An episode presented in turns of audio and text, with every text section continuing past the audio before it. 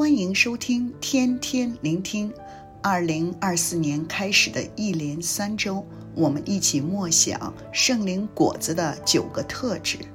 圣灵的果子呀，就是仁爱、喜乐、和平、忍耐、恩慈、良善、信实、温柔、节制。而今天和明天，我们到了圣灵果子的最后一个特质——节制。节制的意思呀，就是里面的能力能够自我控制，有能力能够结束、调节和治理自己的欲望和激情。节制的相反就是放纵。一个人呀，如果没有了节制，就等于没有了自由，被欲望牵着鼻子走，失去了自主权，成为欲望的奴隶。箴言的二十五章二十八节说道：“人不克制自己的心，就像毁坏的城没有墙。人呀，如果不制服。”己心就像一座没有防卫的城，随时会被入侵攻陷了。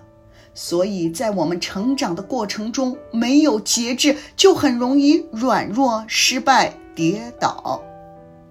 相信许多人都有类似的经验，心灵好像愿意要立志除去生活中的一些坏的习惯，但肉体呀却是软弱的，总是身不由己。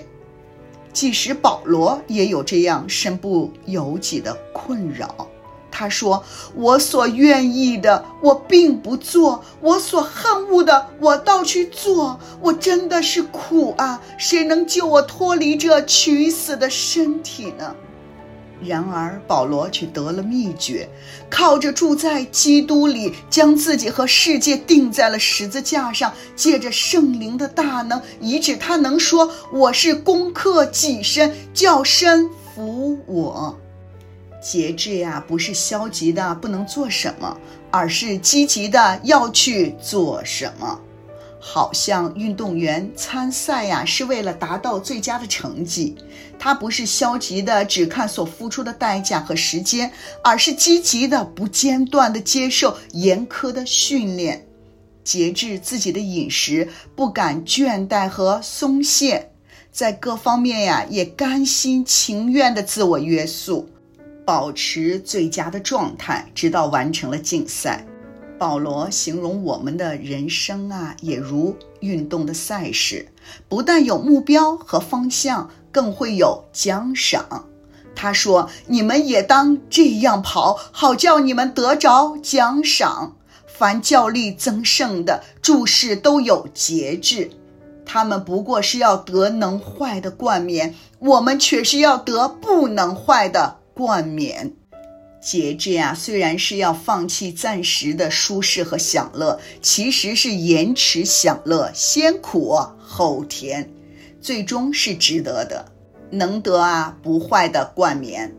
弟兄姊妹，你们是否愿意为着永恒的目标，攻克己身，克制自己的欲望与冲动，让人看见我们身体里有圣灵的果子，节制的特质呢？让基督得着荣耀呢？当这个世界强调自由、随心所欲、及时享乐和快速达标的文化，追求感官极大的满足，物质啊充斥着的社会，容易让人迷失和放纵。我们并不能够靠自己的努力或者意志来结出节制的果子。